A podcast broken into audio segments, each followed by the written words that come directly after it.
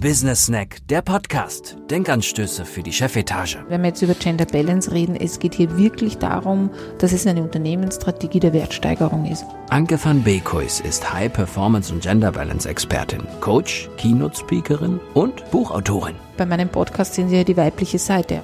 Ein Vorteil übrigens, wenn Sie sich dafür entscheiden, Sie kriegen die volle Aufmerksamkeit derzeit in Österreich und Deutschland, weil so wenige Unternehmen sich das trauen. Da gibt es nicht das einzige Rezept. Business Snack, der Podcast. Denkanstöße für die Chefetage. Herzlich willkommen zu meinem Business Snack, der Podcast mit Denkanstößen für die Chefetage. Freut mich, dass Sie wieder dabei sind. Es ist ein bisschen Zeit wieder vergangen äh, für meinen nächsten Podcast. Äh, es gibt ja immer so kreative äh, Pausen, die man braucht. Das ist im Schreiben so wie auch im Podcast äh, besprechen so. Und jetzt habe ich wieder Inspiration. Äh, warum auch immer, passiert einfach. Äh, 2020 ist ein außergewöhnliches Jahr. Was erwartet Sie heute in meinem ähm, ja, Fachpodcast oder Wissenspodcast? Ich werde heute über Führungskultur versus Führungsindividuen sprechen, angeregt von einigen Social-Media-Kanälen, wo gerade verzweifelt ähm, quasi immer mehr über Führungskräfte gesprochen wird und auch in, äh, über Führungskräfteentwicklung gesprochen wird und Tools und Checks und und und. Ähm, darauf möchte ich ein bisschen eingehen, was ist der Unterschied zwischen Führungskultur und Führungsindividuen, äh, weil hier, glaube ich, ähm, sehr viel Potenzial in der Zukunft liegt, äh, was wir auch beobachten in 15 Jahren Beratung in Organisationen. Und darauf möchte ich gern eingehen.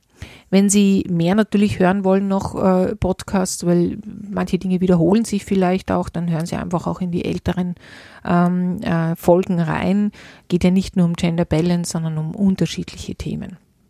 Gut, äh, Führungskultur versus Führungsindividuen. Also viele Organisationen haben ja Führungswerte niedergeschrieben, Sie vielleicht auch. Ja. Also ich, ich kenne ja zig äh, Papers darüber, bin auch immer ganz ähm, fasziniert, was alles möglich ist ähm, und ähm, was es alles gibt. Und wenn ich dann die Führungskräfte frage, wo sind sie denn geschult worden oder wie haben sie denn das angenommen, dann sagen die, na, das war ein Prozess eben vom Ausarbeiten dieser Führungswerte bis hin zum dann Schulen in unseren Führungskräfteentwicklungen. Ja. Wenn ich Sie dann frage, haben Sie es verinnerlicht, setzen Sie es tagtäglich um, dann ähm, sagen Sie, würde ich schon sagen, 50 Prozent, 50 Prozent sind wir einfach nicht, sind nicht parat. Ja. Ähm, und das ist äh, sehr spannend. Also das ist jetzt kein, sage ich jetzt positiv oder negativ, es ist einfach eine, ein, eine, ein, ein Fazit auch aus meiner Beobachtung von 15 Jahren, dass so Führungswerte total schön sind, weil sie Orientierung bieten, weil sie auch Rahmenbedingungen bieten, dass sie ähm, zu 50 Prozent auch gelebt werden, dass sie aber nicht hundertprozentig gelebt werden.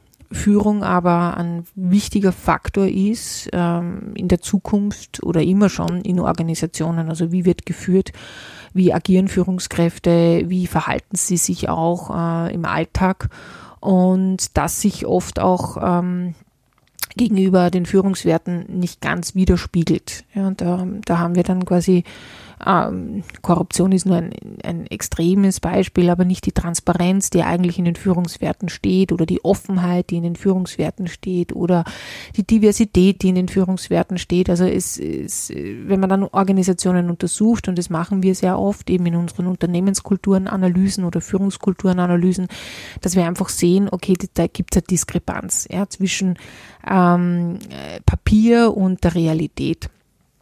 So, und äh, was man dann sehr oft äh, beobachten oder wir beobachten ist, dass es also an, an die Führungskräfte abgegeben wird. Also dass das Top-Management sagt, okay, gut, ähm, die Führung muss so sein, weil wir haben es niedergeschrieben. Also da gibt es doch dann auch die Führungsleitsätze, die Führungswerte, die Führungsverhaltenskodex oder wie auch immer sie alle nennen, äh, heißen.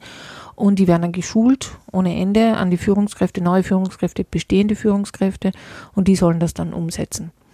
Ähm, das heißt, das, das Individuum wird ähm, entwickelt, wird, ähm, wird ja in Schulung geschickt, also das Ich sehr stark. Äh, und ein Bruchteil von dieser Schulung ähm, ist unsere Wahrnehmung, vielleicht leben Sie es auch anders, aber ist unsere Beobachtung.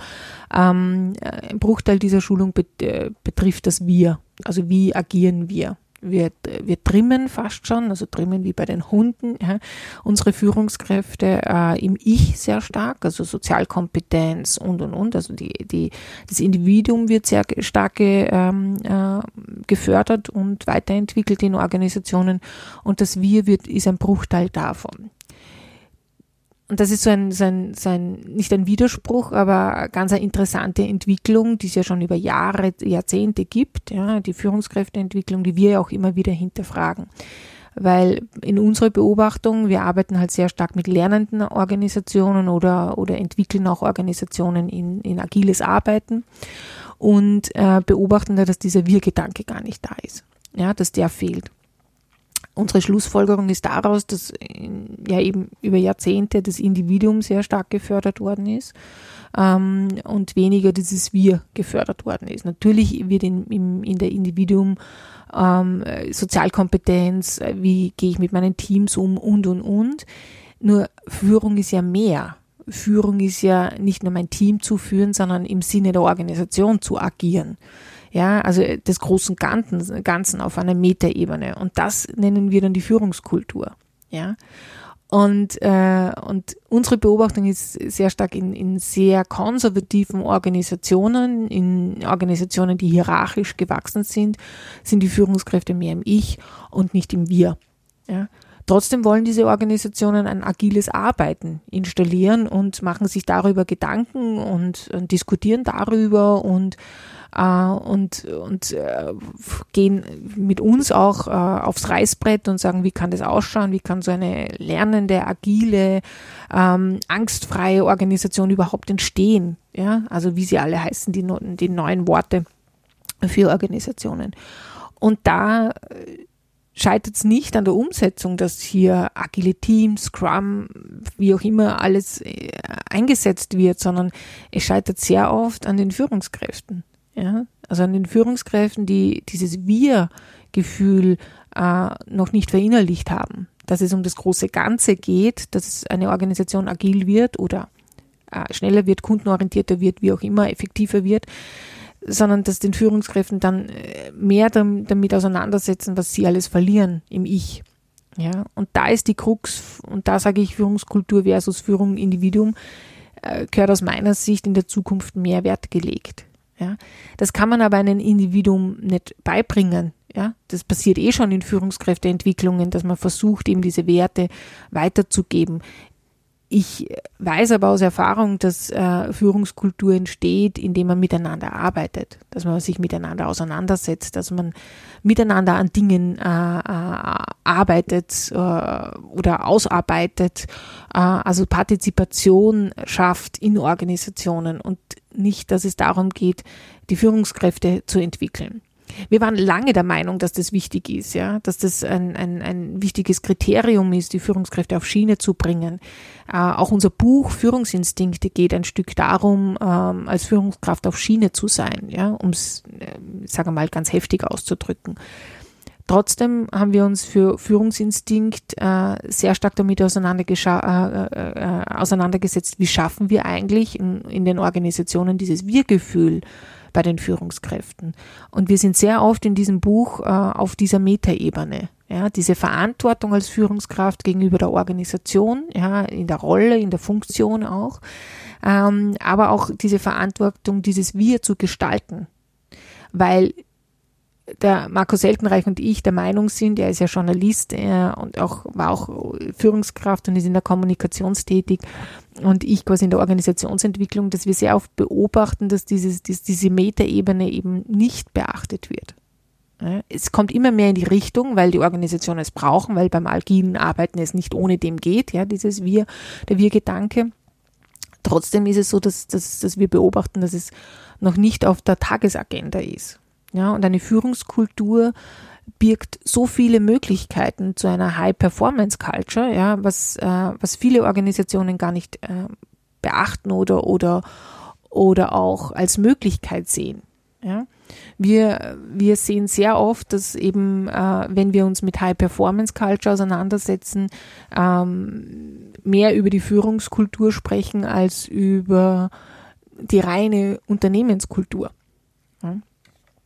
Aber ich möchte ein bisschen einen Ausblick geben, weil das ist ja auch so ein Thema immer, was ist überhaupt Kulturthema? Ist es so soft äh, und ähm, was, was, was bedeutet das eigentlich? Ja, ich habe es auch schon bei Gender Balance angesprochen, äh, Unternehmenskultur, was das bedeutet, aber ähm, kurzer Schweif nur, also die, die Kultur ist eigentlich die Summe alles Wissens, Denkens, Empfindens und Wahrnehmens, ähm, die zum Erfolg oder auch Misserfolg einer Organisation führen.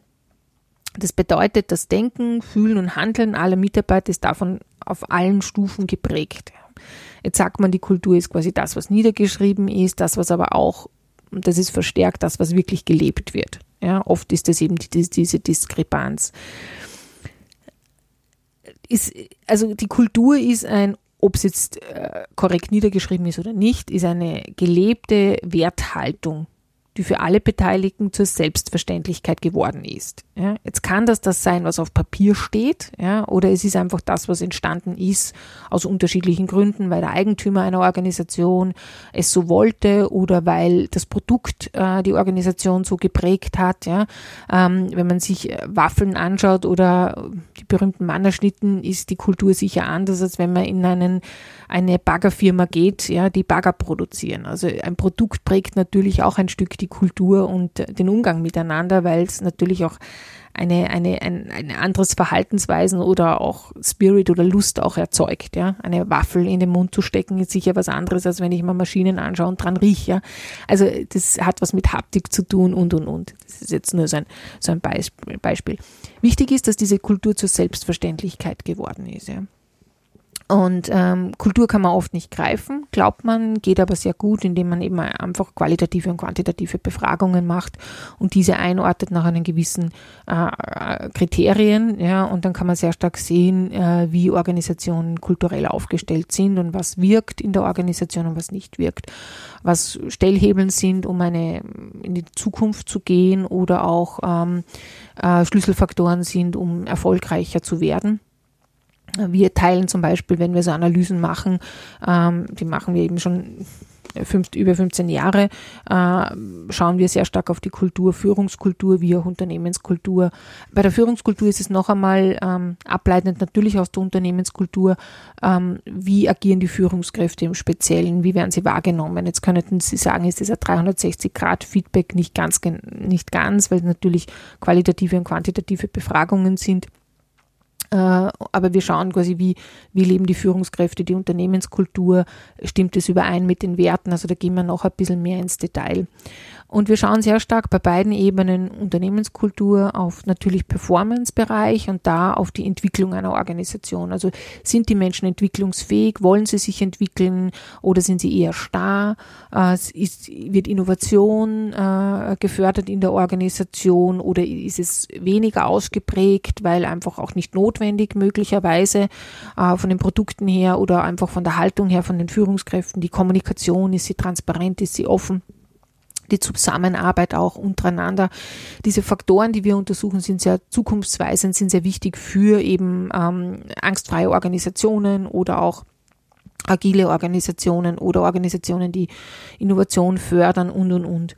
Ähm, die Balance zwischen äh, Job und, und, und Privatleben wird sehr stark angeschaut, auch bei uns in der Organisationskultur, äh, weil ähm, es ein wichtiger Faktor ist in der Zukunft. Wir äh, reden von unterschiedlichen Generationen, die ganz andere Haltung haben, äh, unterschiedliche Haltungen haben an Organisationen und Bedürfnisse haben. Darum ist es auch ein wichtiger Faktor für eine High-Performance-Culture zum Beispiel. Auch die Verantwortung Verantwortung, ja, übernehmen Führungskräfte Verantwortung, übernehmen Mitarbeiter Verantwortung für ihren Bereich. Ja. Ich kenne Organisationen, die äh, am Tag eine Führungskraft an die 5, 6, 700 E-Mails kriegt, weil alle in CC geschrieben werden. Ja. Das, das ist genau der Bereich, wo nicht Verantwortung gelebt wird. Und wie geht man mit Ergebnissen um? Ist Anwesenheit wichtiger oder Ergebnisorientiertheit wichtiger? Ja. Ähm, äh, wird Ergebnisorientiertheit gelebt? Äh, da reden wir von Zielen, ähm, Ergebnissen, äh, im Jahr, was ist notwendig, ja, und ist, muss ich 40 Stunden anwesend sein oder kann ich auch mein Ergebnis in 20 Stunden erreichen, ja. Also das ist so quasi, was, was wir die Organisationen anschauen und darauf äh, analysieren in der Unternehmenskultur dass sie nur ein Bild haben, ähm, wo kann man Stellschrauben ansetzen, wo kann man ansetzen, um hier ähm, mehr voranzukommen. Ja. Das hat wahnsinnigen Einfluss auf die Führungskultur, weil ich natürlich erkenne, wie agieren die Führungskräfte. Agieren die gegen diese Faktoren, die wichtig sind für die Zukunft, oder agieren sie für diese Faktoren? Und wo braucht es quasi Stellschrauben, um hier was zu verändern? Und wichtig ist jetzt, ich mache, unsere Analysen sind keine Analysen auf die, auf die Einzelperson, ja, sondern es ist auf das Gesamte. Also dieses Wir ist ganz wichtig.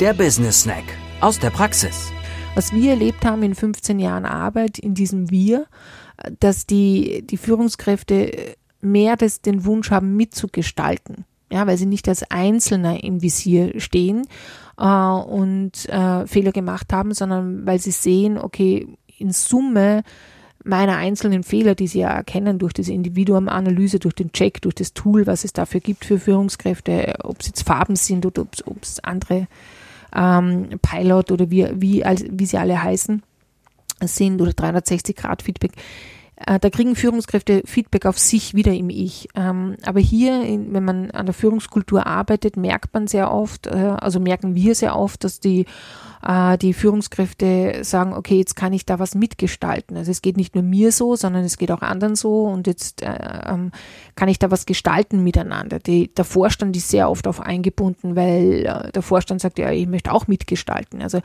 dieses gemeinsame Gestalten führt zu einem Wir.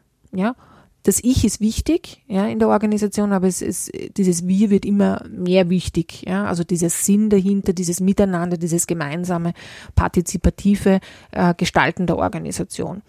Und es geht nicht nur rein in einen Workshop, ja, wo man sagt, wir machen einmal im Jahr Strategieworkshops oder wir machen einmal im Jahr einen Workshop, wo wir uns alle Führungskräfte treffen, sondern nein, das ist ein Prozess. Das ist ein Prozess des Miteinanders Gestaltens, das einfach Zeit braucht. Ja, das, das braucht unterschiedliche Inputs, unterschiedliche Interventionen, unterschiedliche Vorgehensweisen, auch in Form von einem Workshop möglicherweise, aber viel mehr als das. Ja, also da braucht es ähm, ich, ich nenne das immer so unterschiedliche Impfungen, ja, dass sich, äh, oder auch, wenn Sie die Ernährung umstellen, äh, hat es mehrere Faktoren, wie man gesund wird. Ja, also gerade Gesundheit hat so einen großen Aspekt. Da ist Sport wichtig, da ist Essen wichtig und und und.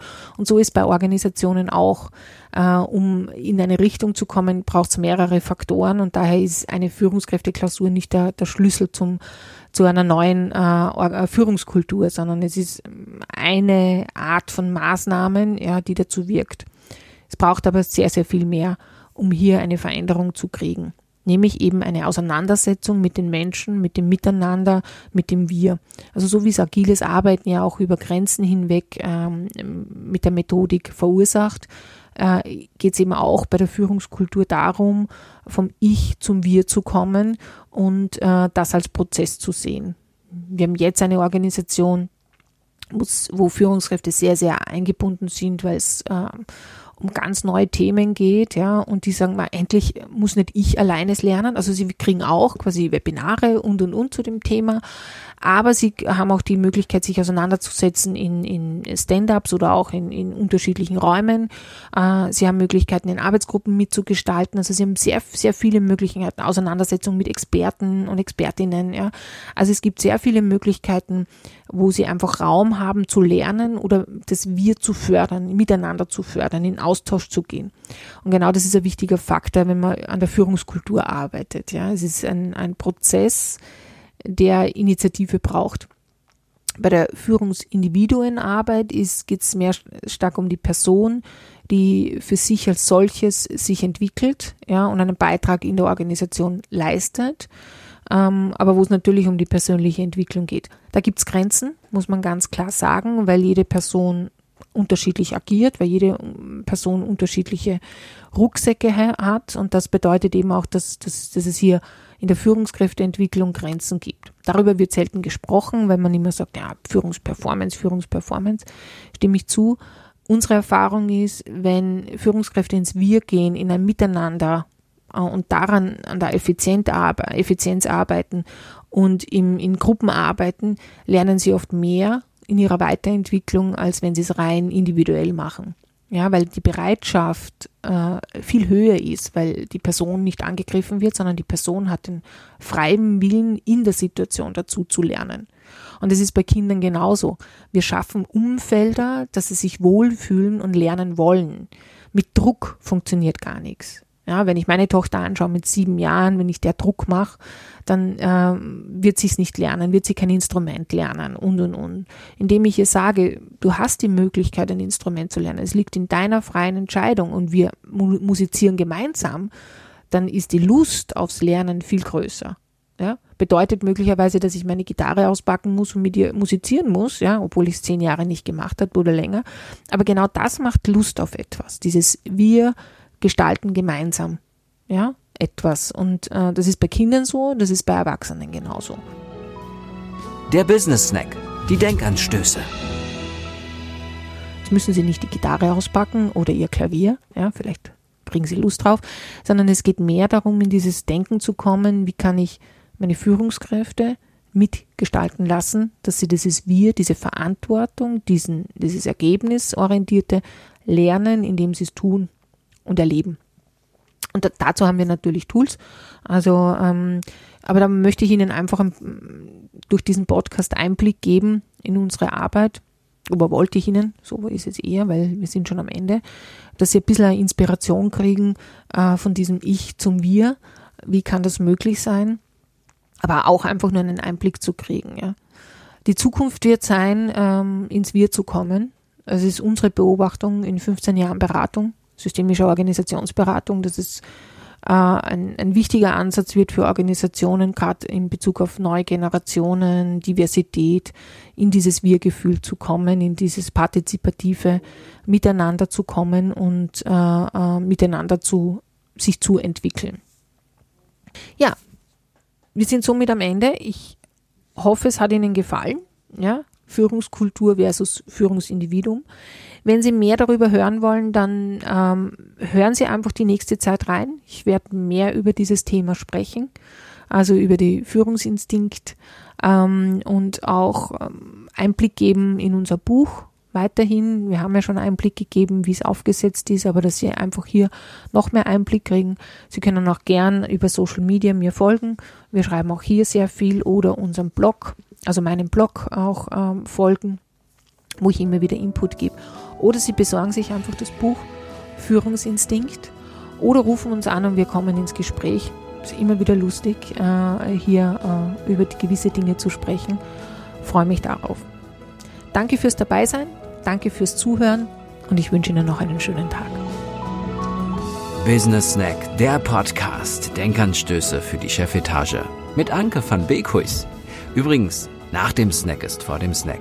Anke van Beekhuis neues Buch ist da. Der Titel Führungsinstinkt, warum Führungserfolg auch Bauchsache ist. Jetzt reinschauen und bestellen unter www.bekuis.at slash Publikation.